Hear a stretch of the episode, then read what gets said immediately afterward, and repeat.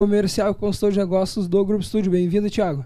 Boa noite, boa noite a todos. Obrigado aí pela, pela entrada, valeu. Show de bola. É. Isso. Então hoje o tema é bem amplo, possivelmente vai se repetir diversas vezes aqui, porque vendas a gente tem vários aspectos a serem tratados, mas para começar queria falar uh, para aquelas pessoas que ainda não empreendem ou que em algum momento se deparam com um desafio de entrar no mundo das vendas. Né? Tem gente que ah, talvez enxerga isso com uma certa diferença, se forma numa profissão e agora? Como é que eu tenho, faço meu negócio crescer? É, eu me formei em medicina, eu me formei em direito e como é que eu vendo meu serviço? Queria ouvir primeiro de ti, Thiago, tu que é um, uma pessoa que já ajudou muitos franqueados a iniciarem o projeto, como é que tu ver esse desafio e como é que uh, a, a, as primeiras coisas que uma pessoa que entra no mundo das vendas precisa se situar. Legal, legal. O tema é realmente bem amplo. É uma coisa que antes de ajudar eu também fui ajudado, porque também não tinha esse conhecimento em termos de venda e, e, e é difícil quando tu não entende o processo de vendas, tu ensinar alguém vendas, empreender, né? A, a, enxergar além do que ele está vendo nesse momento, chegar um pouquinho mais na frente, enxergar no longo prazo. E, e, e como que eu, que eu vejo isso, Maurício, tá? Uh, esse processo, acho que a Adriana vai complementar bem, porque ela vem nessa parte de gestão. Então ela, ela vai conseguir complementar muito, porque eu sou muito comercial, muito vendas, então eu ainda estou me adaptando com algumas situações. Mas, cara, uh, eu acho que é, é resiliência, eu acho que é a pessoa ter um esforço além do que ela tem para querer aprender, para querer absorver o máximo de conhecimento, se conectar em pessoas que estão tendo resultado, estão tendo algo positivo no mercado e, e elas se espelharem nesse tipo de, de, perfil. Então eu vejo nesse sentido, nesse primeiro momento, Maurício. Legal. Uh, eu acho que todo profissional, mas principalmente comercial, ele é o, o, a soma né, de, de conhecimentos, habilidades, atitudes. E acho que a primeira atitude que alguém que é, inicia na área comercial, a primeira tem que ser inconformada, né? Porque normalmente numa empresa, ela a, a área comercial, ela tem um salário, quando tem um salário, que às vezes não tão alto, mas tem um, um variável onde o múltiplo ele é muito agressivo. Tem que ter uma ambição, né? Uma tem que ter uma grande. ambição, tem que ter uma fome, uma vontade de fazer a diferença e olhar para um ranking, se tiver, ou para o seu próprio caixa e ter a vontade de fazer aquilo ultrapassar todos os limites, né? Eu acho que essa é a primeira atitude que a pessoa tem que aprender a, a desenvolver. Mas antes de pegar o telefone e começar a ligar, a gente precisa de algumas métricas. E aí eu queria ouvir de ti, Dani, quais são a, a, as primeiras coisas que a gente tem que tomar conhecimento, quais para formar uma estratégia e aí começar a ligar e interagir com pessoas para vender algum produto. Perfeito, vamos lá. É, primeira coisa, é, eu queria complementar o que o Thiago trouxe. Eu acho que é, eu também vim dessa, dessa, desse pensamento de não ser uh, da área de vendas e ter acabado me desenvolvendo nisso aqui dentro do grupo. É, e aí a primeira coisa que eu queria falar é que normalmente, é, como tu falou lá no início, a gente vem de uma área, por exemplo, ah, do direito. Eu venho do direito. Dentro da faculdade de direito, ninguém te ensina a vender, ninguém fala Sim. que tu vai ter que conquistar os teus contratos. É, eles te ensinam a fazer uma petição, enfim, e assim é em diversas áreas, na área de arquitetura, na área de tá, farmácia, qualquer outra área. Uh, as coisas acontecem nesse sentido. Tu é formado para ser bom naquilo, mas não para vender aquilo que tu tá que tu tá fazendo, o teu serviço ou o teu produto. Uh, então a primeira coisa que eu queria dizer é que se tu acha que tu não é bom em vendas, primeira coisa busca te desenvolver, porque é técnica. Eu achava que eu era péssimo em vendas. É, ainda tenho muito para aprender, tenho um caminho muito longo para trilhar, mas fui me desenvolvendo aos poucos. Né? É algo que a gente desenvolve, é técnica de fato. E, aí, complementando e respondendo a tua pergunta, acho que a primeira coisa que a gente precisa fazer antes de pegar o telefone e ligar é entender quem é o nosso cliente. Eu acho que o primeiro passo é saber para quem eu estou vendendo. Hoje mesmo eu atendi uma cliente é, onde a gente falava sobre isso. Qual é o teu objetivo? É vender online ou é vender uh, de forma presencial, física? Vender online. Bom, então o que que tu precisa saber para vender online? quais são as métricas que tu precisa ter conhecimento, um, quem é o público que compra online, como que ele compra, como que tu facilita a compra, porque se ele vai comprar online, essa compra tem que ser facilitada, tu não pode criar barreiras. Entende? Sim. Então, uh, a primeira dica que eu daria, a primeira, uh, primeira coisa que a gente precisa saber é quem é o nosso cliente. Tem um alvo definido. Né? Exato, ter a nossa persona bem definida, saber onde ela tá, é, quais são as influências que ela recebe, de que forma ela consome aquele produto ou serviço. Enfim, é conhecer muito bem a persona, é quem compra da gente. E até complementando, né, Dani? Isso tudo passa por conhecer, por conhecimento, né? Tudo, tudo envolve conhecimento, tudo envolve aprendizado, tudo envolve tudo que a Dani está passando aqui, tudo envolve em, entender realmente quem é o cliente, estudar sobre esse cliente, entender o que, que ele precisa, porque a venda não é necessariamente aquilo que eu quero vender, que o cliente precisa de fato, né? Então, esses canais hoje, hoje está coisa muito moderna, né? Então, se a gente for olhar 10 anos atrás, o formato de venda, como se vendia, como se comprava era totalmente diferente. As pessoas iam para a rua, iam para as lojas, iam por indicação.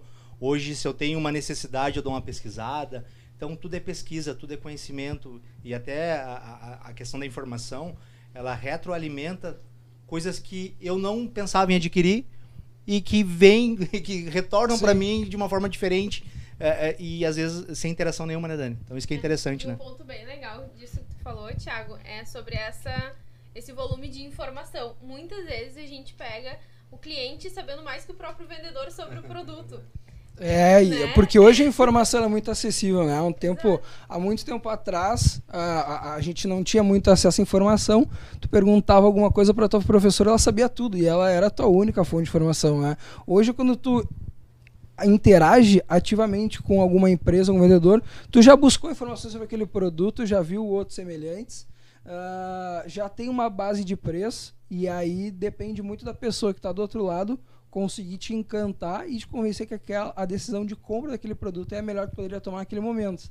Né? Exato. E tem um outro detalhe, até porque a, ainda com isso tem muitas pessoas que olham com um certo preconceito, ah, vendedor é chato. E realmente tem vendedores uhum. que são inconvenientes porque não sabem uh, como interagir com o seu interlocutor. Né? Uhum. Uh, mas também, uh, hoje, com essas informações, o papel do vendedor é muito mais de ajudar o cliente a tomar uma decisão do que empurrar alguma coisa que ele não precisa, Exato. porque ele tem informação.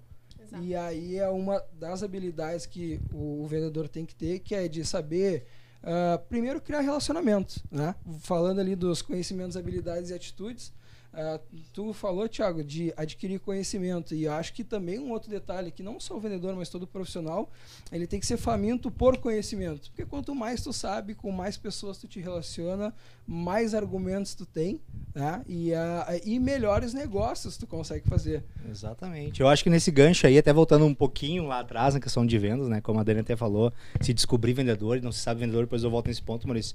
Eu acho que uh, para as pessoas que uh, não entendem, por exemplo, ver a venda às vezes com certo preconceito, para quem não acha que é mais gestor ou é mais chefe ou mais líder. Uh, e essa questão da Dani também eu vi, eu acompanhei uma, uma, fase dela onde ela realmente desenvolveu essa parte da venda, hoje vem crescendo, a gente vê muito o nome dela hoje internamente.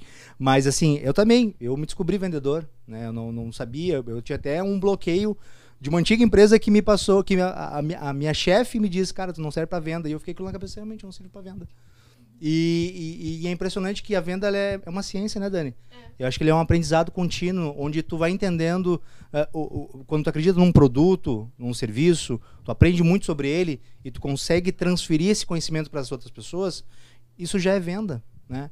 Então, a gente já aprende a venda desde pequeno. Quando a gente vai no mercado com a mãe ou com o pai, pede uma balinha, a mãe diz que não, tu pede de novo, a mãe diz que não. Aí tu pergunta, mãe, mas por quê? Não, porque tu, tu vai comer antes da janta.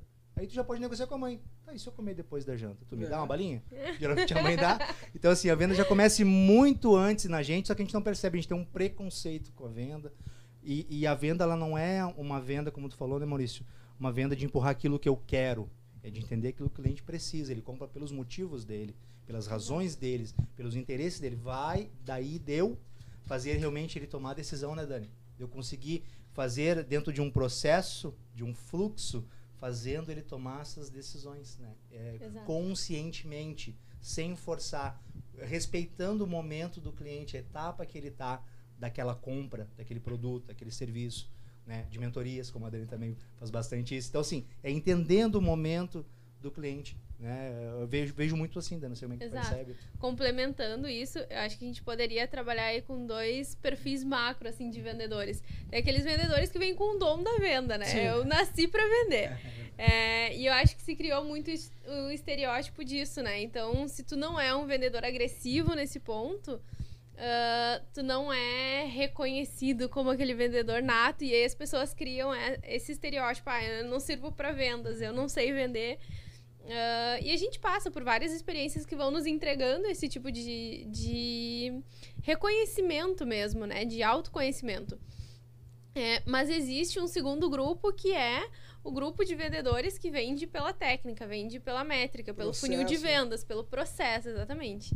É, e aí, uma segunda dica que eu daria, acho que depois de tu conhecer muito bem o perfil do teu cliente, é tu estabelecer esse processo de vendas. Como que eu faço para chegar no meu cliente? Ah, meu cliente precisa passar por 10 etapas. Bom, então eu vou colocar essas 10 etapas na minha frente, eu vou controlar elas todos os dias, número a número, e, e estabelecer um prazo para isso, estabelecer o reflexo que isso causa dentro da tua operação comercial é, porque muitas vezes, quando a gente tem previsibilidade, a gente consegue. Quando a gente tem esses números sendo acompanhados, a gente consegue estabelecer uma previsibilidade. Eu consigo prever que se hoje o meu indicador X ele está acendendo uma luz de alerta, significa que ele vai refletir no meu resultado daqui a um mês. Então, o que, que eu posso fazer agora para que daqui a um mês eu consiga manter aquele mesmo resultado ou não deixar esse, esse ou ter indicador. Uma previsão né, do Exato. resultado que vai vir. Exatamente. Então, acho que esse é um ponto importante também. Para quem não se descobriu um, um, vendedor nato, é buscar se desenvolver através do processo de vendas, estruturar isso e ser chato no acompanhamento, assim, ser chato com os números. Ter mentor, né, Dani, também, né? Ter, às vezes a gente tem uma, uma certa vergonha de ter mentores, Sim. de pedir ajuda, é, de buscar vídeos, né? De buscar conteúdo sobre venda. A pessoa não sei vender, como a Dani falou, não sei vender, ponto, né? Fica aquele bloqueio e tu não, não busca então, uma ajuda. Então, quem sabe? Quem pode é, ser o meu Quem pode me ajudar? Nesses, quem pode me ajudar nesse processo de conhecimento, de aprendizado, de, de, de eu passar de, de etapas, né? Voltando à questão do cliente, mas o cliente tem as etapas, eu também tenho minhas etapas. A gente se descobre, nenhum cliente é igual. O processo não quer dizer que vai ser contínuo, existe uma receita de bolo para vendas. A gente vê muito isso né, na prática. Uh, então, assim, a gente precisa se conhecer, primeiramente, não gerar um tipo de certo bloqueio, uh, eh, para que eu, eu não ache, ah, não sei vender ponto, e às vezes eu delego essa venda para outras pessoas, não, não sei se ela sabe vender também, Sim. e aí eu não consigo mensurar o meu processo, uhum. medir meus indicadores, e com isso eu não consigo evoluir. Então, a primeira coisa que a gente tem que falar para a galera que tem um preconceito de venda, eu já tive um preconceito de vendas, apesar de minha família ser toda de vendas, é nordestina, aqueles vendedores de porta a porta, então, assim, é, é importante é, que a gente se descubra, e se a gente acha que não sabe, procure ajuda, procure conselheiros, mentores, porque isso vai dar um up na carreira. E mesmo se tu não for vendedor, pelo menos tu vai entender o processo da venda para o teu cliente. Porque na ponta tem um cliente. E aí se a gente não entender o que esse cliente precisa de fato, a gente pode estar tá matando alguma venda. Né? Exato. A gente precisa conhecer muito, né, Dani? É, e quando a gente fala em empreendedorismo, isso fica muito latente, porque, como a gente falou lá no início, as pessoas elas são formadas para prestar um serviço, para desenvolver um produto, enfim, mas nem sempre são formadas para gerir o seu negócio, inclusive o seu processo de vendas. Tu é um doutor em determinada área, o melhor, a melhor pessoa naquela profissão, mas tu não tem cliente. E aí? Exato. E vendas é uma coisa que existe desde que o mundo é mundo. Né? A diferença é que agora a gente tem mais informações, mais canais, muito mais facilidade, basta saber uh, o melhor método para converter esse resultado. Né? E aí isso é interessante também, porque uh, falando de perfil, a gente tem aquelas pessoas super comunicativas despojadas que tu olha assim, nossa, essa pessoa tem tudo para ser vendedor. Uhum. Mas ela não tem métrica ou não conhece o processo, ela pensa rápido, ela é muito boa lidando com pessoas, mas no final do, do mês tu olha, ela não teve resultado, porque ela não tem o conhecimento. E tem aquelas pessoas que às vezes elas tu, tu imagina que ela trabalha com qualquer coisa menos com venda, mais introspectiva, mas ela tem uma cadência nos contatos que ela faz, ela sabe para onde ela está indo, para quem ela está oferecendo, qual o melhor canal. Inclusive hoje, falando em marketing digital, onde a gente é impactado por vendas a todo momento, tem pessoas que vêm nem sem precisar se comunicar com ninguém, como os profissionais que trabalham com copywriting, por exemplo, que é aquela escrita uh, que te faz comprar. Uhum. Tá? Então é. A, a, e isso está ao alcance de qualquer pessoa que queira adquirir conhecimento. Comunicação, né? Acho que além de tudo, venda é comunicação, é transmitir com clareza, que nem tu falou, às vezes por um e-mail a gente é impactado. Eu esse tempo fui impactado no Instagram, uh, tá querendo vender meu carro, impactado por um anúncio de uma empresa que vende, vende carros de um formato totalmente diferente. Me vendeu com uma forma sem ninguém falar comigo, com uma proposta muito clara do que, que eles faziam, né, muito transparente, muito segura no que eles escreviam. E eu acabei contratando esse serviço deles, uh, simplesmente sem falar com ninguém. Fui falar com alguém depois, posteriormente. Então, acho que venda é, é uma comunicação muito clara também com o cliente, com as pessoas que a gente está tratando. Né? É, é, é, o, e o vendedor, voltando à questão do vendedor, às vezes a pessoa deixa de empreender ou de vender por tomar muito não, achar que tomei cinco não, nossa, isso não é para mim, desisto. E ela não sabe que não faz muito mais parte do negócio dela do que o sim. Né? Ela vai ouvir muito mais não do que sim. E a gente se frustra às vezes com não, a gente não quer né? A gente não quer ser rejeitado, a gente entende como uma rejeição, não. Ele não é Exato. é uma rejeição. Né? Não a nós, né? Não a nós. Talvez seja uma rejeição do próprio cliente ao momento dele. Exatamente. Ele não está pronto para comprar. É, ou não está pronto, ou eu não falei da, da, da, melhor forma, não apresentei, não segui um processo de vendas contínuo dessas 10 fases que a Dani citou, de 10 fases, 5 de 3, depende do cliente, né, Dani? Exato. O processo que esse cliente está. Então, mas é, a gente transmitiu com muita clareza, primeiro conhecer produto, o que a gente está vendendo, acreditar no que a gente está fazendo primeiramente, quando o vendedor não acredita, não conhece o produto, cara, para quem a gente está falando, dificilmente vai acreditar. Então, eu, eu, pelo menos eu tenho isso comigo, né? Eu acho que o primeiro bicho de sete cabeças que a, a, o, o, vendedor iniciante enfrenta é primeiro a, a, tu tem que fazer o contato com alguém. É o medo de falar, né? O medo de falar.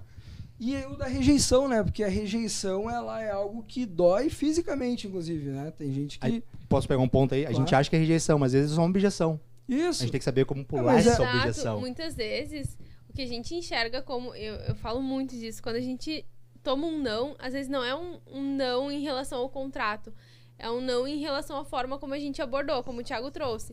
E aí, a gente tem uma oportunidade para explicar de novo, para reforçar um ponto. Por exemplo, quando um cliente fala, ah, não, mas eu tenho medo de fazer isso por tal coisa. Ele não tá me dizendo não. Ele não tá dizendo, eu não quero te contratar. Ele tá me dizendo, eu tenho medo que isso me gere um efeito negativo. Então me ajuda a entender como o teu contrato não vai me levar para esse efeito negativo. Ele tá me dando a oportunidade de reverter uma objeção. É legal isso que o Dani falou, oportunidade. É realmente isso mesmo, é uma oportunidade, porque a rejeição é quando ele diz assim, eu não quero ouvir falar em você, não te quero aqui, meu amigo, vai embora. Sim, é, né? Eu não te quero aqui, vai embora daqui. Mas quando o cara me diz que não quer por preço, ou porque não sentiu seguro, ou porque não é o melhor momento, que eu tenho que falar com a mulher, com o cachorro, o vizinho, com alguém para tomar decisão por ele, é objeção. Né? Eu, eu preciso transmitir mais segurança, mais clareza, mostrar para ele qual é o resultado final daquela, daquele produto, serviço, ação que eu quero tomar com ele. Ou seja, eu não consegui transmitir o valor do que eu do, do que, do que eu estou oferecendo para ele, né? Então, novamente, é conhecimento, a gente conhecer o produto, conhecer o nosso cliente. A gente sempre vai falar isso muito, eu vou ser repetitivo nisso, mas porque é, é, é, é válido para quem está nos ouvindo e nos assistindo nesse momento aí. Isso, mas falando no primeiro dia de vendas, né, de uma pessoa, tem esse, esse desafio, a conseguir falar com alguém e aí depois uh, ouvir o primeiro não. Desliga o telefone, liga pro próximo. Vai no banheiro e chora, ouviu não, vai ouviu banheiro e chora. E aí tu começa a entender o processo, o funil, o teu produto e para quem ele serve, tu entende que não é para todo mundo que tu vai vender. E tem gente que realmente quando e aí quando tu vai tomando conhecimento disso, tu já vai antecipando objeções, tu consegue fazer ele te dar um não rápido para saber para onde tu vai começar a tratar essas objeções e levar ele para um sim. Uh, mas também já fazendo aquela sondagem de qualificação para saber se ele é o cara para comprar o teu produto, tu já consegue ver Tá, mas essa aqui não é a pessoa. Então, às vezes tu mesmo já diz não. Ah, tudo bem, te agradeço a atenção, próxima. E aí, e aí, por isso tem um funil de vendas que ele começa... E eu vou te dizer uma coisa, tá? O primeiro não que a gente dá, ele é libertador. é, tu Porque não fica com medo, não, não precisa vender para todo mundo, né? Exato. E até lá, muitas vezes a gente está baixando o preço, a gente está buscando condição de negociação que não é viável, que não, que não é saudável para o negócio por medo de ouvir o não. E aí, quando a gente dá um não, é assim, é o eu não vou aceitar qualquer coisa, sabe? É, e, e, posso pegar um, esse ponto, claro. puxar, daí vai, eu vou certamente arrumar um gancho para Dani e é importante que ela participe. É, esse, essa toma, tomar o não ele é importante para o processo todo do negócio. Uhum. Quando eu tomo não, eu posso fazer a pergunta para o cliente, mas por que não, né? Ele vai me dizer por que não necessariamente comprou meu produto. E com isso eu posso fazendo, né, construindo uma base de conhecimento para mim, onde esses, esses feedbacks, como a gente fala, vai ser muito construtivo na minha para minha tomada do sim na próxima venda. Eu já vou entender, opa, esse cliente talvez fale isso. Eu já vou mais preparado. Exato. Né, Dani? Por exemplo, se ele traz ah, não porque alguém faz mais barato. Bom, então vou me preparar com como reverter antecipadamente a objeção. Então, por exemplo, eu posso falar, olha, eu sei que tem gente que faz mais barato no mercado, mas ninguém te entrega a segurança que eu te entrego. É por isso que o meu serviço ele tem um, um preço maior, ele tem um valor agregado maior. Sim. Entende? Então, acho que é não, mais ou é... menos nesse caminho. Né? Exatamente. Né? Então, assim, a gente, como não libertador esse tempo, eu, eu, eu, eu, queria fechar um cliente a qualquer custo né, para contribuir e, e, eu, e eu ia baixar o preço para ele. Quer, né? A gente quer, não, eu não posso perder esse cara. Aí fui consultar as pessoas, né, e falei, Tiago, eu fui realmente, né, como você falou, a gente não precisa dizer sim para todo mundo. A gente tem que se dar valor no momento nosso uhum. de entender que o nosso produto ele tem uma qualidade diferenciada. Por mais que existam diversos produtos na ideia igual, mas eu tenho o meu diferencial. Todo mundo tem esse diferencial. Todo empreendedor, toda empresa, toda pessoa, ela tem um diferencial de negócio. E é importante que a gente saiba com muita clareza qual é o nosso diferencial para que a gente consiga passar, novamente, com clareza na ponta, né? Essa segurança. Não, e o, o, o, um dos fatores mais importantes de saber para quem tu vai vender é que se tu sabe quem é o teu perfil ideal, tu vai fazendo a sondagem e numa conversa descontraída, tu vai conhecendo a pessoa e tu vai criando uma necessidade na cabeça dela, tu deixa o primeiro passo é deixar ela consciente de uma dor que ela não sabia que tinha. Uhum. Por exemplo, trazendo aqui para o Grupo Estúdio, que é uma empresa que ajuda a, a, outras empresas a gerarem economia, é de tu saber, é de tu falar para o empresário, tu sabia que tu tá perdendo dinheiro fazendo isso? E que é possível tu recuperar gerar uma economia ou até aumentar tua receita com esse tipo de solução? Não sabia. E, é, e aí tu cria uma necessidade. E aí tu vai agregando valor, que daqui a pouco ele está gritando pedindo para ti como é que eu faço para contratar e aí o fator do preço ele deixa de ser importante. Porque a, a, se tu seguiu todos os passos criou criou a, a empatia a conexão é, ele te enxerga como um parceiro com alguém que está afim de ajudar ele e tu agrega valor falando com coisas que atendem às necessidades dele uh, ele quando quando tu chega no preço que é a última parte do processo de venda ele diz pô só isso legal, eu quero. Né? Ou, ou, ou quando, quando ele espera assim, pô, mas isso deve ser caro. Porque tu já entregou uma série de benefícios e ele pensa, pô, eu, talvez eu não tenha. Está legal, mas se o dinheiro não for problema, isso aqui te serve? Tu te vê fazendo isso? Ou tu, tu, tu, tu entende que isso vai te ajudar? Entendo. Legal, então vamos falar a parte de, da é, negociação. De negociação daí, é. né? Exatamente. Acho que a gente tem que colocar o, empre... É, o empresário ele está muito no dia a dia dele, né, Dani? Ele está muito no, no, no, compra, no venda, no financeiro. Ele está envolvido em diversas áreas. E ele acha que tem uma gerência sobre todas as áreas, né? É, e aí agora falando um pouquinho de, é, de gestão, de liderança, aí o, o cara que toma decisão e ele, ele entende que está com controle de tudo. Mas nem sempre ele está com controle de tudo. Nem a gente está com controle de tudo sobre todas as ações do dia, o que acontece eu estou trabalhando, entra alguém na sala, conversa comigo, ou eu estou trabalhando, falta internet, ou Lula. Então, assim, a gente não tem domínio sobre todas as ações que a gente toma ah, durante o, o, no, a nossa rotina. Então, tirar esse empresário do ambiente onde ele está no automático, né, tornar ele num ambiente mais que ele esteja consciente de uma dor que, cara, tu chegou ali, tu plantou essa dor nele, mas não de uma forma que, tu, que ele não precisa, mas ele, ele não sabia que precisava. Tu foi lá, tu explicou, tu disse, tu, né? Tu fez todo um, um processo e tu mostrou para ele realmente, cara, eu tenho essa dor, né? Então sim, tu tem que hoje a venda ela tá muito, eu vou usar o termo mais específico, mas ele tá muito personalizado. O cliente tem, cada cliente tem uma dor específica, tem um, tem um sintoma diferente do outro, não é o mesmo sintoma para todos. Então, a forma de conduzir, a forma de conversar, o que tu apresenta, como tu fala para um, não serve às vezes para o outro. E tu Exato. trazer esse empresário do mundo escuro que ele tá, automático, para o mundo né, com luz, né, no ambiente que ele realmente tenha clareza das coisas que ele precisa, é um pouco difícil, é um processo difícil. essa questão do preço que tu falava lá, lá atrás. É, seria lindo se o empresário não discutisse preço, né? Mas todos discutem, na maioria das vezes, preço.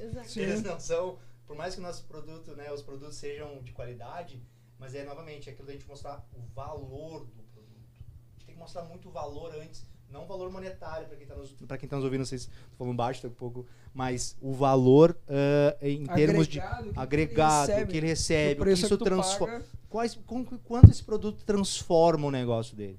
É isso que é o detalhe, né?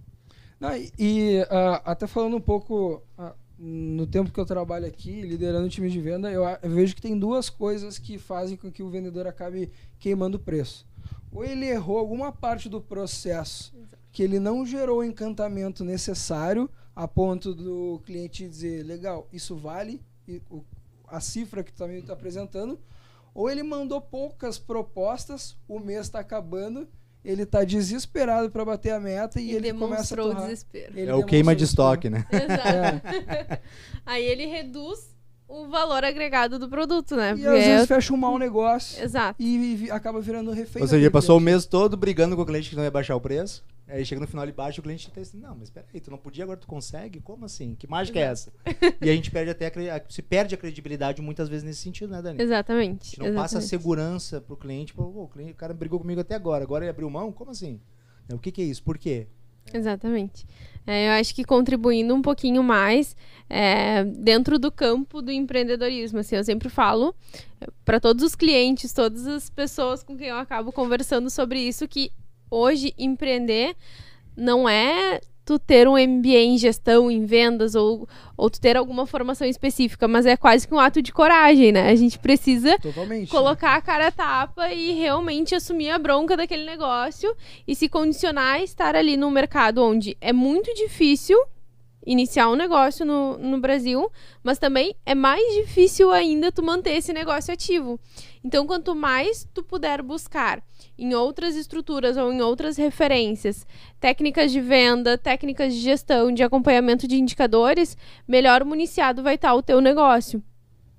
E aí, quando a gente fala sobre isso, o empresário que precisa pensar em todos esses fatores, hoje ele não tem mais saco para ouvir o vendedor que quer dar palestrinha, que vai lá botar uma apresentação na tela e ficar rodando slide. E ficar lendo os slides e não fala, né? Ele, Exatamente. Ele só lê slide. Exato. Então, acho que complementando o que vocês trouxeram antes, a venda ela vem se tornando cada vez mais consultiva, no sentido de eu estou aqui para entender qual é o teu problema, qual é a tua dor, é, estou aqui para entender de que forma eu posso te ajudar. Eu não vim aqui para apresentar uma uma proposta, uma apresentação, eu te, te mostrar a minha prateleira de produtos. Eu vim aqui para entender o que, que tu precisa hoje e se é que eu posso te ajudar. Se eu puder, como que eu posso fazer isso? De forma que eu consiga sanar a tua dor. Né? E aí, por isso, reforço a importância de tu conhecer o teu cliente. Se cada cliente tem uma dor diferente, tu não tem um nicho de mercado. E aí tu não te torna especialista. Tu precisa focar naquele nicho de mercado que tem dores semelhantes para que tu te torne especialista naquilo. E aí verticaliza o teu conhecimento. Muito bom. Uh, eu quero voltar ainda pro, pro iniciante, para a pessoa que vai ouvir e ela tá tomando coragem ou ela criou um produto muito legal e ela ainda não sabe como fazer isso, como que ela vai vender, como que ela vai monetizar essa solução muito legal. Uh, sei que vocês pegam muitas pessoas que estão começando um negócio e precisam ensinar uh, a vender. E aí eu queria ouvir então quais são as primeiras métricas que esse vendedor iniciante ele precisa estar tá situado, né? Legal. Primeiro, ele precisa buscar conhecimento, ter o domínio do produto, até para tratar objeções. Ele vai desenvolver um controle emocional que não vai vir no primeiro dia, né? Ele vai ter que sofrer com a rejeição e, e ele tem que ser inconformado com aquele status e sair do zero e querer uh, vender mais, mas ok, uh, mas eu não vou simplesmente ligar, ouvir não até alguém dizer sim. Eu tenho uma métrica que dá certo. Tu, como é que, o que, que tu costuma ensinar para esse, esse pessoal, Dani? Então, depende muito do que uh, essa empresa, esse negócio está vendendo. Está vendendo um serviço, está vendendo um produto. Mas assim, é, conhecer o teu cliente, já sabe quem é o seu cliente, as primeiras métricas que tu precisa tomar conhecimento. Primeiro, precificação do teu produto. precisa ter uma precificação adequada. Tem muita gente que precisa vender muito para que o negócio tenha uma sustentabilidade um mínima, sabe? Então, eu acho que é fazer esse, esse balanço. O meu preço está adequado? O público que compra paga esse preço? O meu público-alvo paga esse preço? Perfeito. Adequei isso, preciso saber quantos produtos, por exemplo, eu preciso vender para atingir o meu ponto de equilíbrio.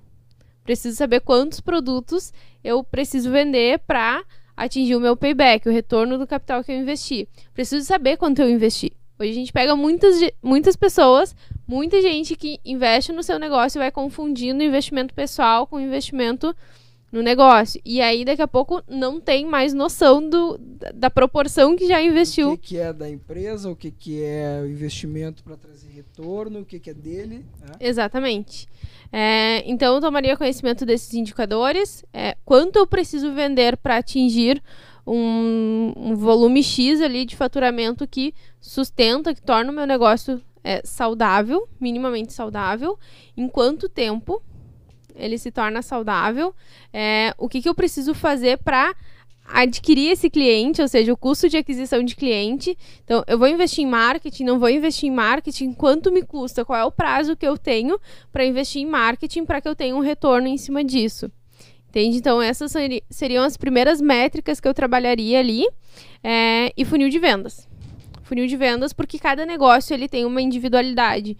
Então, o funil de vendas que serve Hoje, se a gente pensar no nosso próprio negócio, na Space, por exemplo, que vende diversos serviços, está presente em várias regiões, com unidades que são completamente diferentes, eu tenho um funil de vendas que é muito diferente do outro, porque uma unidade está focada em vender é, mentorias, serviços de empreendedorismo, e outra está focada em vender revisão tributária, por exemplo.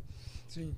Então, são completamente diferentes. Então, conhecer o seu processo entender é, como que eu faço para operacionalizar uma venda. Quais são as etapas dentro do meu funil de venda? Se eu vendo serviços, eu já vou ter uma diferença entre serviços diferentes. Agora, se eu vendo produtos, vai ser completamente diferente de venda de serviços. É, o quanto me custa vender? Qual é o meu CPV, o custo do meu produto vendido? Então, tem vários indicadores ali iniciais que a gente precisa tomar conhecimento e precisa colocar no papel. Muitas vezes a gente não pensa é, ou não identifica o real preço daquele produto. Quanto está me custando vender aquele produto ou aquele serviço? Porque, ah, foi só a fitinha da embalagem. Foi só uns adesivos que eu mandei fazer para colocar no, na embalagem, enfim, na entrega do meu produto. E aí, quando a gente coloca isso na ponta do lápis, é gestão à vista, né? Quando a gente enxerga, uh, fica muito latente. Né? E aí, às vezes, a gente toma, a gente tem aquela sensação de que ah, foi só isso, foi só aquilo, foi bem pouquinho. E, e não tem noção do quanto isso acaba refletindo quando a gente vende uma embalagem, quando a gente vende um produto.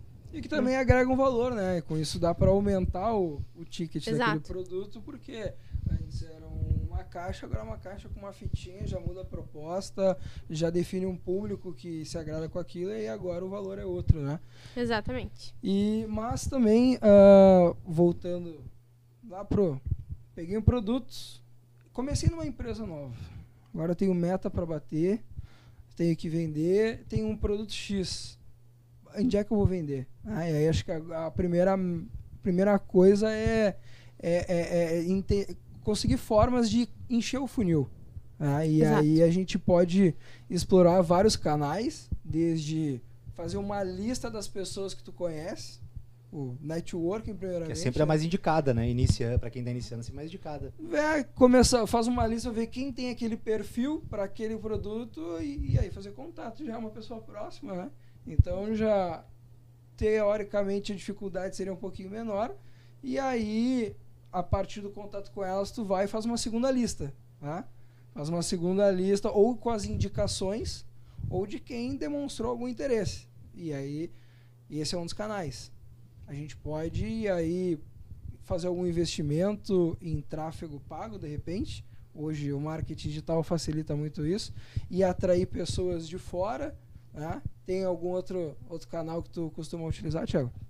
Bom, falar sobre para quem tem é para quem está iniciando, né? Para quem está iniciando. Tá iniciando, baixo investimento, não consegue nada, cara. O Google é uma ferramenta incrível para quem está iniciando. Vou lá no Google Maps, investigo o setor, o segmento, o setor, perfil de empresa que eu quero, vejo na minha região quantas empresas tem daquele segmento, daquele setor, faço uma listinha, começo a ligar, né, faço o meu canal, né, o Instagram, meu Facebook, dependendo do canal que tu vai te comunicar. Então assim, para quem está iniciando, para não ter custo, para não ter investimento, para entender o cenário, né, ver também se o produto, se o produto que tu está fazendo é escalável, tem concorrentes, é bom sempre ter concorrentes porque tu consegue até melhorar o teu produto, consegue, saber, consegue um saber, né? é, exatamente, consegue saber se tu teu produto em comparação ao teu concorrente, como é que ele está E tu faz melhorias, né? Então é importante a gente saber, mas para quem é empreendedor, está iniciando, as dicas que eu sempre dou, vai pro Google, Google Maps, né? Ou uma, uma pesquisa ali, ou vai para o LinkedIn da vida, dependendo do, do, do que tu está vendendo, qual é a tua proposta, né? Mas é entender primeiro o seu público. Onde é que está meu público? Está no Facebook? Está no Instagram? Está no, no Google Maps? É, são empresas, né? O que, que, que são? Que, é para quem que eu estou vendendo? Primeira coisa é entender para quem eu estou vendendo, né? Para eu conseguir. Mas o Google, né? Fazer uma propaganda aqui é, é o lugar mais indicado para tu conseguir é, te relacionar com as pessoas que tu quer, talvez. É. Acho que complementando um pouquinho, é, tem uma, uma ferramenta que a gente sempre utiliza, ou na maioria das vezes a gente acaba utilizando dentro do processo de mentoria, que é Primeiro passo, conhecer o meu cliente. Utilizo o mapa de empatia. Então, quem não conhece, vale a pena conhecer o mapa de empatia e executar esse mapa para construir a persona do negócio. Segundo passo é estabelecer qual é o teu canvas da proposta de valor. E a partir do momento em que tu tem isso, tem uma das etapas do canvas que são os canais, os canais de relacionamento com o mercado. Então, como que eu vou trabalhar o canal de conhecimento, ou seja, por onde que as pessoas me conhecem, sabem que o meu negócio existe. Qual é o meu canal de é, atração, de onde eu demonstro qual é a minha proposta de valor, ou seja, a pessoa já me conhece. Agora, como é que ela vai saber se aquele serviço ou aquele produto que eu entrego realmente é o que ela precisa ou é o que ela está buscando? Qual é o canal de venda? Muitas vezes o canal de venda é completamente diferente do canal que a pessoa conhece a minha proposta de valor. Qual é o meu canal de entrega? Qual é o meu canal de pós-venda? E assim a gente vai estabelecendo conforme a persona, conforme o meu cliente, onde o meu cliente está, onde que ele compra, quais, quais são os hábitos de consumo dele. Ah, é um cliente que compra tudo pela internet, é um cliente que não, que ele precisa experimentar, ele precisa sentir, ele precisa enxergar o produto. Então, esses são pontos fundamentais que a gente precisa entender. E aí vale a pena o pessoal que está começando a empreender aí conhecer a ferramenta que ainda não utilizou. E buscar conhecimento sobre os multicanais, né? Hoje tem produtos que vendem muito no Instagram. Exato. Tem, tem, dependendo do produto, só vai conseguir vender pelo LinkedIn ou batendo na, na empresa do cara. Para dizer, oi, eu trabalho com empresa do segmento, eu já ajudei é, até complementar, é importante ser não, não fechar nenhum tipo de canal de comunicação com o cliente. Porque pode vir muito mais pelo Instagram, pode vir pouco pelo LinkedIn, mas. Ter múltiplos canais. Exatamente. Claro, tu tem uma força de vendas maior por um, pelo canal que te dá mais. Exato. É, mais garantias de venda.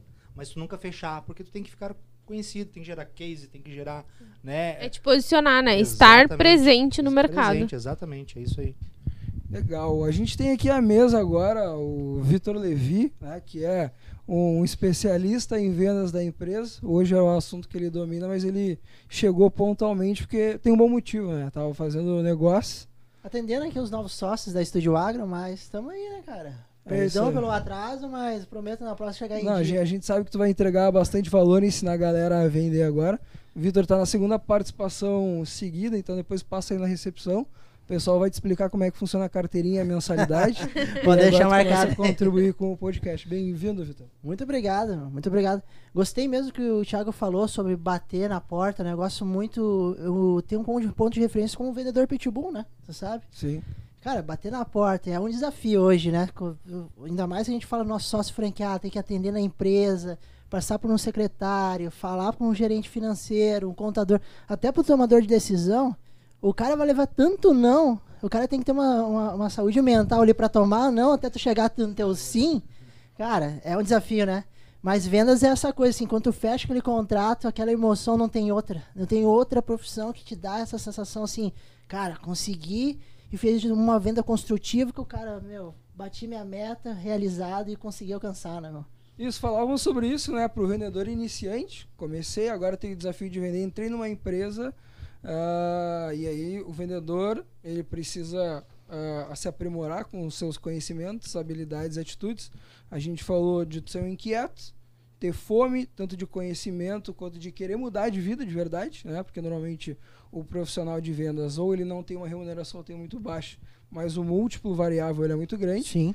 E aí entrando já na parte da liderança, que é um dos temas dessa, dessa, dessa live, uh, queria ouvir de tio. A Dani e o Thiago já falaram sobre algumas características que o, o vendedor iniciante ele, ele precisa estar atento, mas tu que é uma pessoa que uh, forma vendedores, lidera um time de vendas, uh, quais são as primeiras coisas que tu vê que uma pessoa que não era desse mundo precisa se atentar, se desenvolver para começar a, a, a fechar suas primeiras vendas?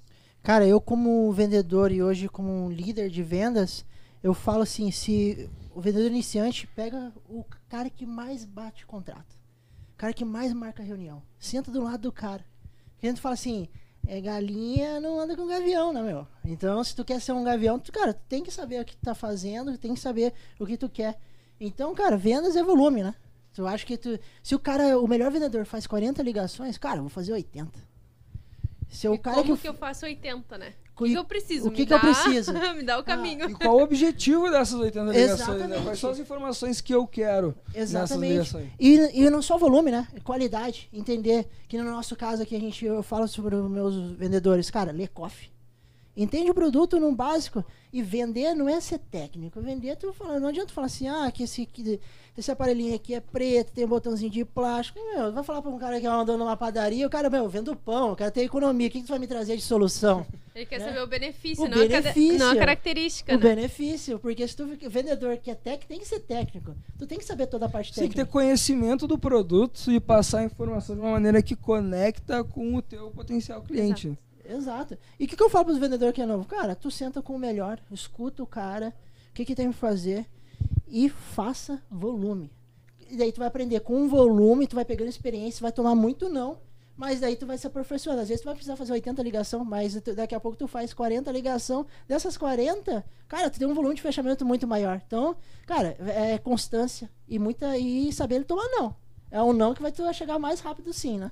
Tem uma frase que eu já ouvi que eu costumo usar bastante, sim, que eu gosto bastante, que é a cada não que tu toma, tu tá mais perto do sim, né? Então, se o teu funil de vendas é 100 nãos para tomar um sim, se eu tomei 99 nãos, falta só mais um para chegar no sim. Exatamente. e, é, e é até uma técnica do processo de venda que enquanto tu com, conhece o teu cliente, tu vai conversando com ele, tu vai antecipando as objeções, né? Exato. Legal, eu vou te apresentar, mas vou deixar combinado que se não for para ti, tu me fala. Eu vou entender, a amizade continua, né? E aí tu fala, legal, hoje tu entende que tu tal coisa é importante para ti? Ah, isso é importante para mim. Tá, legal. E, uh, e, e tu não fez ainda, tu não contratou isso por quê? Por tempo, por dia. E tu já vai antecipando as objeções dele para aí contornar e aí chegar no final tu, tu, já passou por todos os nãos, né? Exato. E aí, se dinheiro não for o problema, tu, tu te vê consumindo esse produto? É, é, a ideia é a seguinte, o brasileiro adora comprar, mas não adora aquele cara que é vendedor, não chega na loja de sapato ali na cola, velho, é chato. A ideia é ser uma venda interessante, cara. Esse objetivo, o que, que falta, né? Saber conversar, cara. Às vezes no é momento me dá dois dias. Seu objetivo, ah, então, cara, o que, que tu precisa pra gente dar esse próximo passo, né? Então a gente tem que saber escutar mais e também ser objetivo na hora de dizer, cara, o que, que precisa, né? É, complementando, eu acho que é essa questão de entender o cliente, o momento que o cliente está, que momento ele está. Ele já entendeu o que, que é o produto, o que, que esse produto transforma o negócio dele, né? Se ele está na fase de fechamento, se ele está na fase ainda de entendimento. É, e, e muito aquela questão, se a gente é um vendedor muito chato que fica no pé e todo dia e manda mensagem, se o cara não te respondeu três, quatro, cinco vezes, é porque ele não entendeu o valor do produto. Então não adianta tu cobrar uma resposta dele de venda, de fechamento. Ei, porque às vezes o cliente te diz sim na hora, e depois que tu desliga o telefone, ele, não vou atender esse cara nunca mais. Se me ligar, ó, diz que eu viajei, que eu tô passeando. E acontece muito isso no Exato. dia a dia. Acontece demais. Então, assim, a gente, uma, a gente conseguir fazer um, um bom fechamento, uma boa apresentação, passa por, como o Vitor falou, perguntas, né, Dani? Exato, eu acho que até queria compartilhar aqui uma, uma experiência que eu tive essa semana diante de um cliente, porque eu sempre baseio as minhas apresentações nisso. Todas as minhas reuniões eu começo fazendo perguntas. Então a base da minha apresentação, da minha reunião comercial é: eu tô aqui para entender do teu negócio e saber como que eu posso te ajudar. Me conta um pouco sobre o teu negócio. Que tu busca, né? Exato. E aí essa semana eu entrei numa reunião com essa minha abordagem de sempre que sempre funciona. E o cliente, que era muito técnico, era um contador de uma empresa, falou: Não, mas tá tudo certo, eu quero ouvir a tua apresentação. E eu fiquei, poxa! E aí, Deu... Exato. Aí eu falei pra ele, bom, então tá, mas pra eu poder te apresentar, eu preciso conhecer o teu negócio. Senão eu não vou apresentar o que corresponde à tua necessidade. Então, para isso, eu vou te fazer algumas perguntas. E aí eu comecei a fazer as perguntas para ele. É, e aí a gente vai direcionando. E uma dica que eu dou é sempre a gente trabalhar com perguntas abertas. Eu uso alguns gatilhos quando eu faço perguntas. Então, é, a minha primeira experiência assim, de ligação comercial, eu fazia perguntas assim que a pessoa respondia por sim ou não. A minha primeira reunião comercial foi por telefone, foi uma chamada de voz. E do outro lado, a cliente ficou muda porque ela não tinha mais o que me falar. Afinal de contas, eu fiz uma pergunta que era sim ou não, eu não sabia mais o que perguntar e morreu ali. E... Eu vou pegar esse gancho e a pergunta errada vem a resposta errada, né? É. Exato. A gente não consegue levar, né? Não, e, mas, mas isso é, um, uh, uh, é, é uma estratégia importante, né? Porque tem muito vendedor que ele, ele foi lá e estudou o produto. E ele sabe tudo, ele é expert. O cara atendeu o telefone e começa a derrubar o discurso dele em cima do cliente. Exato. O cliente não está entendendo nada, não é o contexto, não conversa com ele. E tem um outro detalhe que as pessoas adoram ser ouvidas. Exatamente. Principalmente falar de si mesmo. Então, quando tu dá a oportunidade de uh, não vender nada no início, só se interessar uma... pelo negócio, né? Isso, se interessar, deixar a pessoa falar, porque às vezes a pessoa ela vive num, num tem um cotidiano que ninguém quer saber o que, que ela está pensando. E aí tu te interessa por ela, tu, tu sabe que de alguma forma uh, tu tem algo que atende ou já atendeu pessoas num perfil parecido, tu acredita que seja interessante para ela, eu gostaria de conhecer mais. O que, que te agrada? Ah, ou, ou, ou tu, tu entende que isso é um problema na tua vida? Quanto, quanto valeria para ti se tu não precisasse mais conviver com isso? E aí a pessoa vai falando e aí sem saber, ela vai te dando ferramentas. Ela vai te entregando os argumentos que tu vai usar na tua venda, né? tu vai usar uh, para fechar o negócio. Né? E aí, uh, claro que dependendo do produto, a venda não vai sair nesse primeiro contato, porque é uma construção, é um relacionamento. Só que só tem uma oportunidade de causar uma boa primeira impressão. Né? Então, se tu não é uma pessoa agradável no começo, não vai passar de cinco minutos de ligação e talvez não tenha um segundo contato. Mas se foi um, um, um, contato interessante, tu vai marcar uma próxima reunião, tu vai fazer follow-ups, que é o acompanhamento, até conseguir conduzir para o fechamento. E como é importante o follow-up, né? Saber o que. Aí que tu fala é escutar, né? O cara fala que tá precisando disso, qual que é o que tu tá buscando. A ideia não é te vender, eu sempre começo uma venda, cara, não tô te vendendo nada. Eu quero te entender aqui se a minha solução vai fazer sentido para você. Daí o cara começa. Não, de tu fazer um follow, depois de uma reunião, tu fazer uma follow totalmente errado, queimou a tua venda, né? Exato. E os vendedores novos têm aquela ânsia, aquela. Manda uma coisa que não tem nada, nada a ver com o que vocês conversaram. Né? O cara ele tem uma moto e tu manda um carro sobre o carro, é alguma coisa assim. Não tem, não tem sentido, né? E até é importante, né, Vitor? É, quando a gente fala, tá falando mais que o cliente, a Dani também deve pegar muito isso, né? Ela faz muita pergunta. Mas quando a gente tá falando muito mais que o cliente e ele só tá ouvindo, ele. Se ele não te pergunta nada, ele não tá interessado. Exato. Daqui né? a pouco ele tá mexendo no celular. No celular, tá pro lado, ele tá aqui. Porque a gente tá falando mais da gente, da gente, da gente, e a gente não tá preocupado em entender, né, Vitor? Isso que o Vitor tá falando, entender. Perguntar mais dele. Fala de ti, né? A Dani também falou isso. O cliente isso. não quer saber quem tu é. Ou o que que tu faz. Ele quer saber como que tu pode ajudar ele. Exatamente, ajudar. Como, de que forma, né, Vitor? É, e daí, daí, tu entra de novo no. Como é importante o papel do gestor, né? Do líder ali passar aquela ideia, cara, escutar e transmitir. Porque tu tá no papel de vendas é fácil. Agora tu passar isso pra pessoa, tu entender, cara, tem que fazer desta forma, entender. Cara, é um desafio tu transformar um, um, um vendedor. Né? É, ainda tu bota tu, você como líder, cara, eu quero que esse cara tenha, assim, se ele bater a meta dele, ter sucesso, eu vou ter sucesso quanto ele, entendeu?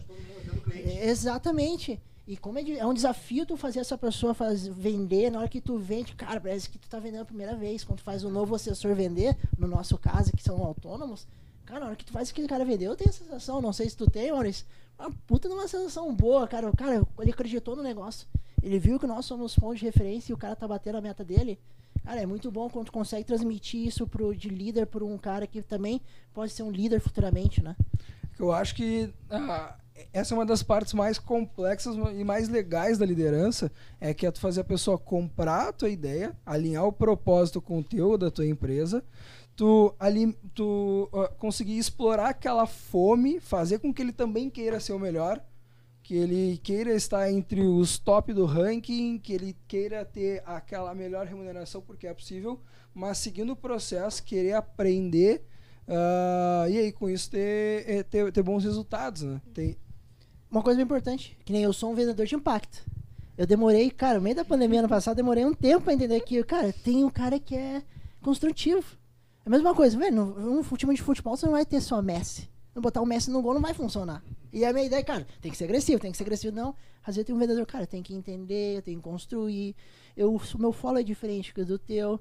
Cara, eu me pus, eu me pus no lugar dele e hoje, cara, tu tem um vendedor de impacto, tem um vendedor que é construtivo e, co- e, é- é- e isso como líder, tu vai te transformando, fazer a gestão da pessoa e o cara depois admire o líder. Cara, esse cara aqui é foda, entendeu? Eu vou ir no mesmo caminho dele, né? E o mais legal também, até fazendo analogia com o futebol, né? Porque o, o jogador, ele tá ali na posição dele, ele, ele cuida daquele setor do campo. E o técnico tá fora, passando as instruções, tá vendo tudo de fora. Quando tu tá na linha de frente vendendo, às vezes tu comete erros que tu não sabe aonde foi que tu perdeu aquela venda, por que o resultado não aconteceu. E aí tu acompanhando um time de vendas liderando, tu aprende ainda mais. Porque tu começa a observar né? os erros de fora, como tu vê o jogo da, das cadeiras de cima, né? Tu vê todo o campo.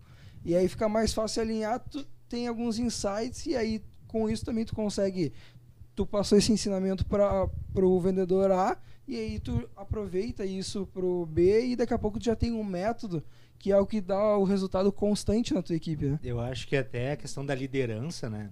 A liderança ela tem que ser, ela tem que ser transmitida com muita clareza, com muita sin- sinceridade para quem tá te ouvindo, porque é fácil da pessoa perceber quando tu não tá sendo tão verdadeira na liderança.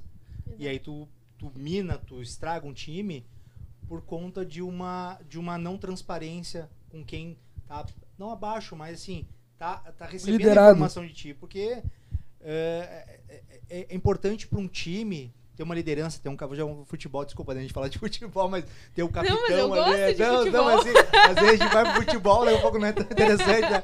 Mas é, o mundo do futebol, então assim, ter um capitão ali no time, gritando, vamos lá, e aí. E por quê? Por que é escolhido o capitão? Porque o time todo confia naquela pessoa. Sabe que se ela tá gritando, tem uma intenção positiva ali. Tem, uma, tem, uma, tem um propósito muito bem definido naquela gritaria, naquele xingamento, naquele, naquela esbravejação. Então, assim, isso é muito importante, né, Dan? Não sei como é que tu também vê essa questão dele. Tu que trabalha bastante com essa parte de liderança lá né, na, na W, né? Que- É, é eu vê? acho que a gente falou uma palavra mágica aqui no meio disso tudo, que foi propósito, né? Essa semana, ah, não lembro se foi nesse, nessa última semana ou se foi na anterior, mas a gente falava no Zoom sobre a questão de propósito. Ah, e aí a gente identifica muito claro, assim, por exemplo, eu tinha uma unidade que tem o propósito de é, impactar mulheres para que elas empreendam, para que elas saiam da sua zona de conforto e, e adquiram a sua independência financeira, que elas possam ter os seus próprios negócios, enfim. Eu tenho outra unidade que ela não tem o objetivo de impactar pessoas, ela tem o objetivo de impactar empresas, gerar mais negócios, gerar empregos, mas tu vê todos esses propósitos andando no mesmo sentido. A gente busca algo muito maior. E, e tá todo mundo alinhado, embora tenham perfis diferentes de clientes, todo mundo tem um propósito muito semelhante, indo no mesmo sentido. E aí, quando tá todo mundo com um propósito muito claro, fica fácil liderar. E tem uma diferença. Assim, gerente e um líder. Né? Ah, a palavra, totalmente. Tipo, é, antigamente o gerente é o cara que manda aquele cara chato. Meu, o, Aquele cara com o pé em cima da mesa, fumando um, um cigarro e, e te, mandando, vender. ó, tu tem oito horas, tu tem que estar aqui, tu não bater tua meta, meu, tu tem que estar lá na- no campo. Hoje o líder, velho, tem que chegar lá, vamos junto, vamos fazer Vamos reunião junto, contigo. mostrar como é que Vou faz. fazer como é que faz. Se tu errou, tu se responsabiliza pelo erro. E vamos lá, o que, eu errei? eu líder que eu errei porque né? se eu não bati, se tu não bateu a meta, é porque eu não eu, errei contigo, não é responsabilizar, responsabilizar o cara, né? Então tem muita aquela, ah, não é mais não existe mais gerente. Mas a, também a importância de um feedback para é lógico que quando nós ganhamos, nós ganhamos.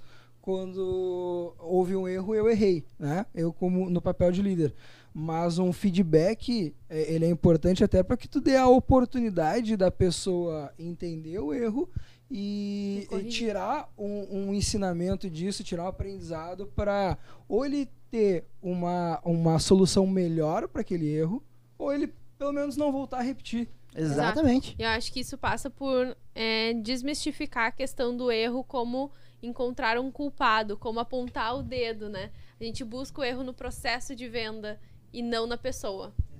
Acho que a Dani falou é legal e é muito nesse sentido, Dani. É, a gente fica pensando erro, mas não é um erro. Por que erro? Né? Às vezes não é o melhor formato. Exato. Não é a, a, a ideia principal. Não é o que vai levar para o sucesso. Então não, não é errado. Então a gente tem que. A gente se culpa ou culpa pessoas é, por não atingir objetivos, metas, enfim, seja o que for. Mas não é porque não tá, tá errado, é porque não é a melhor forma. Simplesmente isso. Arruma outra forma e vai. A gente é. vive muito isso aqui na empresa, né? De, de ter essa independência de poder errar, de poder corrigir, poder assumir, arrumar, é, assumir, o assumir risco, os né? erros. É. Não, cara, não fez a. se comprometeu com isso, não cumpriu, né? Tem aquele deboche, aquela brincadeira, mas a gente tem muita liberdade de conseguir construir o avião com ele voando. Exato. Então, e vamos é... combinar que a gente aprende muito mais com os erros do que com os acertos, mais. né? Se, gente, não, não, se fosse, né, se fosse tudo o acerto, cara, que mundo chato ia ser, né? E o erro é importante porque é ele que vai fazer com que tu construa um processo melhor que eu sempre digo pro, quando chega um vendedor novo no meu time que ele tá inseguro, que ele tá receoso, eu digo, cara, não te preocupa, a tua primeira reunião vai ser ruim a segunda Exata. já vai ser menos pior. Exato. Depois tu começa a ficar Exa bom e aí, uh, uh, uh, então é, é importante e, e, mas tu tem que botar, cara, tu tem que errar, tomar ciência de que errou e buscar o melhor caminho, porque é só vendendo que tu que tu treina, né? Exato. Tu treinar sozinho com alguém, um discurso ensaiado, não vai tu tentar vender para ninguém, tu não vai enfrentar objeções que tu não tá esperando. Exato. E aí, só complementando, uh, quando a gente fala em erros e, e, aprender com os erros, quando a gente fala, por exemplo, para um empreendedor, para uma empreendedora, importante lembrar que quem erra, quem erra tem que errar rápido, corrigir rápido e buscar o acerto rápido, né? Muitas vezes o negócio ele não tem tempo suficiente para esperar maturar um erro. Então aí entra a importância do feedback. Eu preciso, errei hoje, eu preciso dar o feedback hoje, porque eu preciso corrigir para a reunião de amanhã. Precisa ter esse fluxo rápido, essa velocidade dentro do processo comercial e aí não necessariamente na reunião. Daqui a pouco eu tenho um erro no meu processo de vendas que é digital. Eu preciso errar rápido e acertar a mão rápido, porque é investimento que daqui a pouco está indo pro ralo. Exato. Né? Tempo é dinheiro. Uma coisa, uma, é, uma coisa que eu falo de feedback, eu gosto muito do sanduíche. Deixa eu só eu corrigir um erro que eu cometi nas lives que a gente fez, ah. que foi de não ler os comentários. Ah, e, tá, beleza. E pedir para quem tá aqui, uh, dá o like aí no vídeo. Dá um like. Esse é o canal novo do podcast. Ajuda a crescer. Se não gostou, bota o joinha para baixo, mas participa, né? Se não gostou, Faz o... pode sair, né? Não fica aí, ah, o importante não, é dá like, Se não gostou, dá o feedback. É, Comenta aqui, te inscreve no canal. Se acha que esse papo é interessante para alguém, me envia para algum amigo, para alguém, para algum empreendedor parceiro, para algum, algum, colega, para algum inquieto, iniciante de vendas. Isso. E, e nos sigam no Instagram, no arroba Studio Business Cash, para acompanhar uh, top, top. as próximas movimentações. E aproveitando aqui, mandar um abraço para o Gerson. Disse, perguntou quanto dinheiro gera essa mesa aqui. Vou te falar, Gerson, algumas cifras. Tá? A, a Andressa que nos acompanhando, a Luciana, alô mãe, beijo. o Glauber tá aqui. Uh, e já comentou, o Glauber participando bastante, fez dois comentários, disse que hoje a live tem que terminar ao som do, dos Rolling Stones, mas uh, por uma questão de direitos autorais a gente coloca no Spotify depois, no, no YouTube a gente deixa sem trilha. a Audrey está participando, o Natan tem acompanhado bastante aí, um abraço para todo mundo. E, e falando de liderança, o Glauber disse que não tem como falar em liderança sem falar em pessoas e não tem como falar de pessoas sem mencionar empatia. Líder que não se preocupa com o seu time e não tira as pedras do caminho, perde a mão. Isso é muito verdade, né? Porque acho que o próprio Napoleão Hill fala que uma das, das leis do sucesso é tu conseguir um esforço combinado. Ah, ah, perdão, um esforço. É um esforço combinado. Sim. É tu conseguir somar as forças, o propósito alinhado para todo mundo ir na mesma direção e chegar no resultado que se espera. Como é que faz pra ter empatia? Não adianta dar um feedback nas coxas, né? A gente É. fala assim, eu uso muito o seguinte, o, sanduíche do feedback é o quê?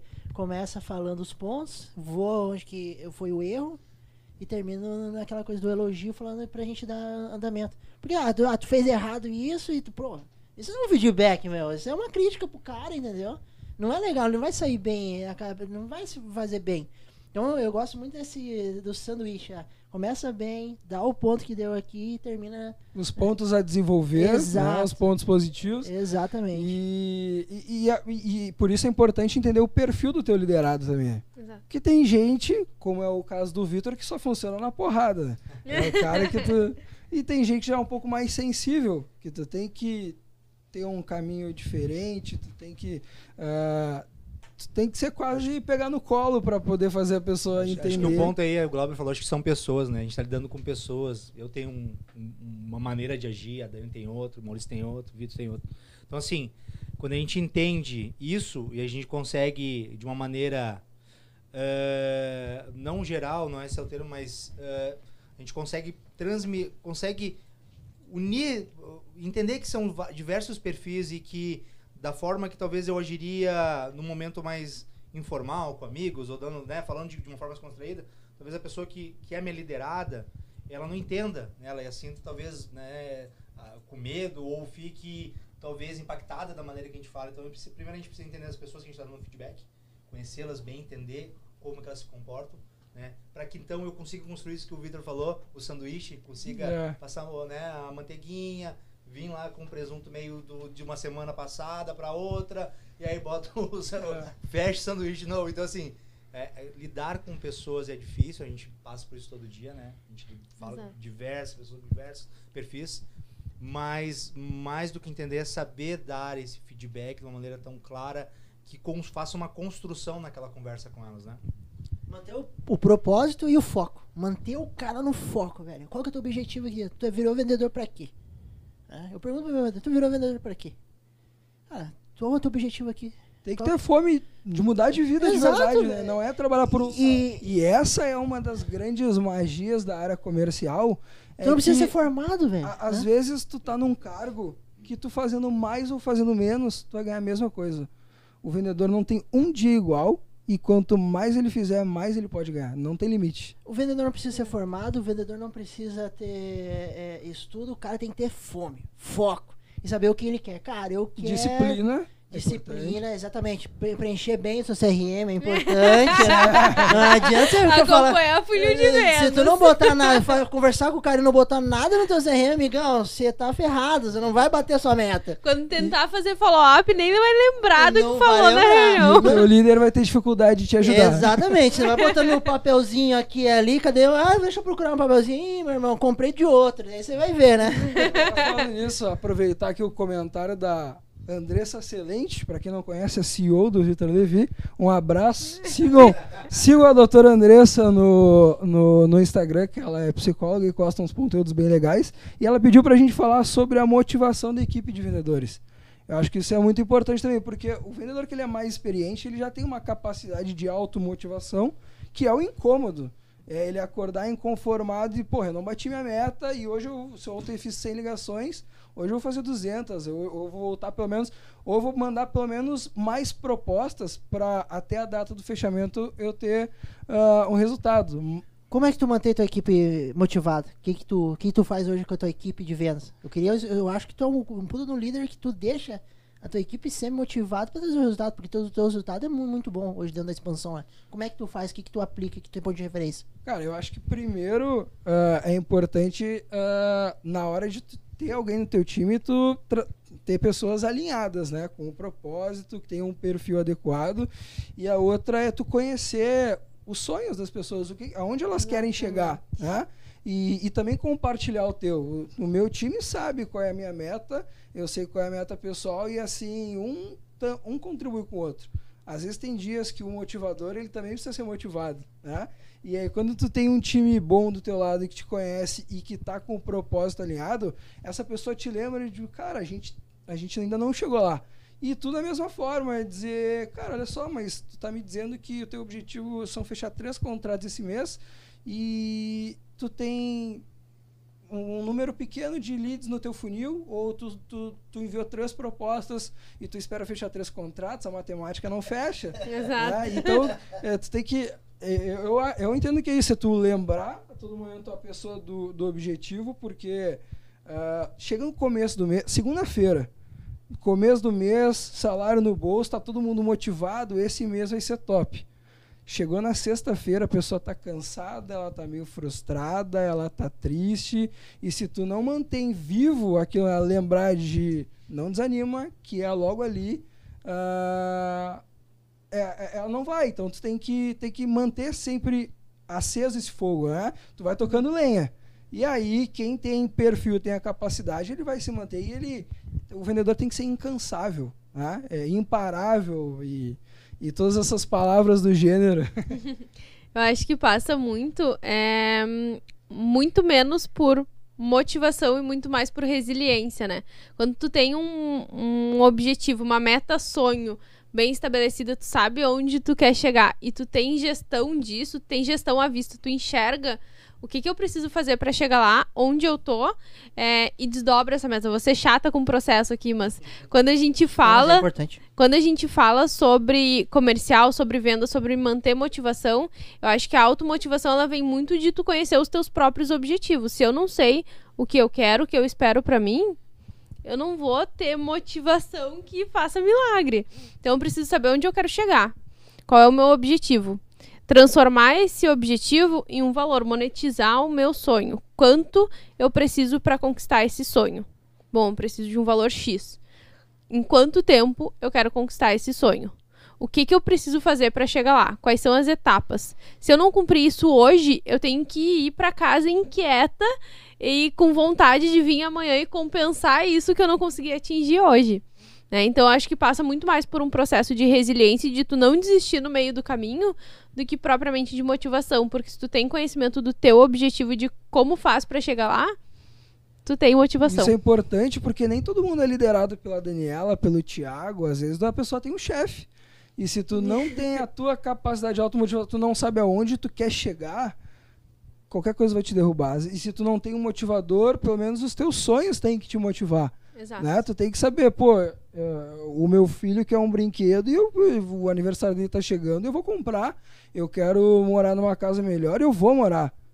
Bah, não tem ninguém me motivando, eu tô triste. Cara, o problema é teu, vai lá e faz, é teu sonho. E outra, basta também, às vezes, o líder, desculpa, né? Às vezes o líder monta, cara, o que, que tu tá querendo comigo aqui, né? Vem aí, que que tu, qual que é o teu foco? Tu vai viver? Tu vai passar na só de passagem, né? Então, Qual é o legado que tu quer deixar? Exato, velho. Às vezes, às vezes basta. O líder. Sai da média. Às vezes o líder chega assim, cara, acho que é melhor tu iniciar com. Vamos, vamos focar num carro? Vamos, vamos chegar. Aí, vamos sair da casa do teu pai, da tua mãe. Vamos botar. Daqui a pouco o cara só precisa daquela viradinha de chave, sabe? Tu precisa ter um líder que te incomode, tu ficar inquieto, entendeu? Senão o cara não se movimenta. Às vezes ele tem uma cultura diferente ali da nossa que, tá, que se movimenta e o cara precisa daquela cultura. Acho que quando tu fala do carro, é importante a gente falar, por exemplo, ah, às vezes a pessoa pensa, não, mas tá muito distante. Né? Eu acho que muitas vezes ela tem o sonho e só falta ela enxergar que aquele sonho ele pode ser desdobrado em pequenos passos até Legal. chegar lá. Muito né? Foca no objetivo, o caminho vai se mostrando pra ti, né? Exato. Não começa com carro, começa com um Playstation 4, depois... Uma roupa melhor, Exato. comendo num restaurante legal. Exato. Até complementando, pegando um gancho que a Dani deixou ali, da questão de desdobrar, né? Até puxando pro meu lado, eu sempre tive essa dificuldade de conseguir enxergar lá na frente, né? E, e, e aliás, enxergar os passos para chegar lá na frente e só enxergar o lá na frente. Às vezes o cara olha o carro, o boleto. Daí o cara vê o boleto. O cara já vê o boleto no final, mas não pensa, pô, mas se eu trabalhar, se eu fizer minha venda, se eu fizer isso, se eu, sabe, se eu fizer pequenas construções, como a Dani tá falando, se torna muito mais fácil pra gente é, construir esse caminho para chegar, se torna menos torturoso. Não sei se essa palavra Tortuoso, existe. é, Tortuoso, sei pode- lá. Mas a gente entendeu o conceito. Quem souber a palavra, bota aí no YouTube. Bota aí, comenta. Mas, é- assim, ó, a gente desdobrar, né? A gente, para quem trabalha com vendas, para quem trabalha com motivação de equipe, para quem trabalha com isso, é importante fazer os desdobramentos disso, pra gente conseguir construir cada tijolinho. Porque senão a gente quer construir a casa toda É e a gente pensa, né, em coisa, uma coisa muito maior, né, que, que acaba nos prendendo, acaba sendo uma âncora pra gente atingir o objetivo maior que é a casa. Então, acho que é isso. Né? É, e é aquilo do, do pai rico, pai pobre, né? É, não é se eu posso comprar isso, é como eu vou comprar isso. Pessoal, a gente já passou de uma hora, mas o papo tá muito bom. E aí eu nem vi ela passar. O Edinho. Tem que marcar de novo. Semana passada foi boa, essa aqui também, marcar tem, a tem que marcar de novo. Eu acho que eu acho que ver, esse é um assunto que ah, que vale a pena a gente repetir. Inclusive essa mesa, então, se vocês gostaram, vão ouvir depois, vão ouvir no Spotify, vão lá no arroba Estúdio Businesscast, comentem na foto do episódio de hoje se vocês querem essa mesa de volta.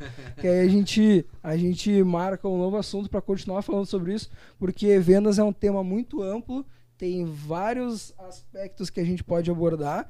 E foi só o começo, né? Hoje a gente quis falar para o vendedor iniciante, a gente já chegou na liderança e o papo foi tão bom que se deixar a gente continuaria falando, né? Mas Sim. tá ficando longo. A, a Audrey aqui diz que escreveu meta, desdobramento, execução, mensuração do resultado. É importante, né? Tem que acompanhar, porque o que tu não acompanha, tu não gerencia, tu não tem como, como saber se tá indo no caminho certo ou não, né? Exato. Pra me despedir de vocês, Dani, obrigado pela participação. Como é que te encontra nas redes sociais? Arroba Daniela Enchink. Quer É, soletrar pro pessoal? H-I-N-C-H-I-N-K. Ahn, tem o arroba SpaceW também. Vale a pena, tem muito conteúdo lá, então acompanhem. É, queria agradecer pela oportunidade, foi uma honra estar aqui, poder compartilhar um pouquinho do, Baita aula.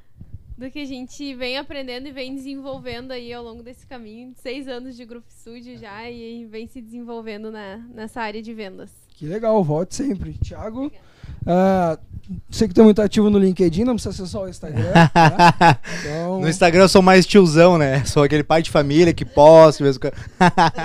LinkedIn é mais minha praia, mas, cara, nem sei como me achar no- no Instagram. Vai, pessoal, quem quer me achar no Instagram, vai lá no, no arroba Estúdio Business Cast. Businesscast, tô marcado lá, me segue.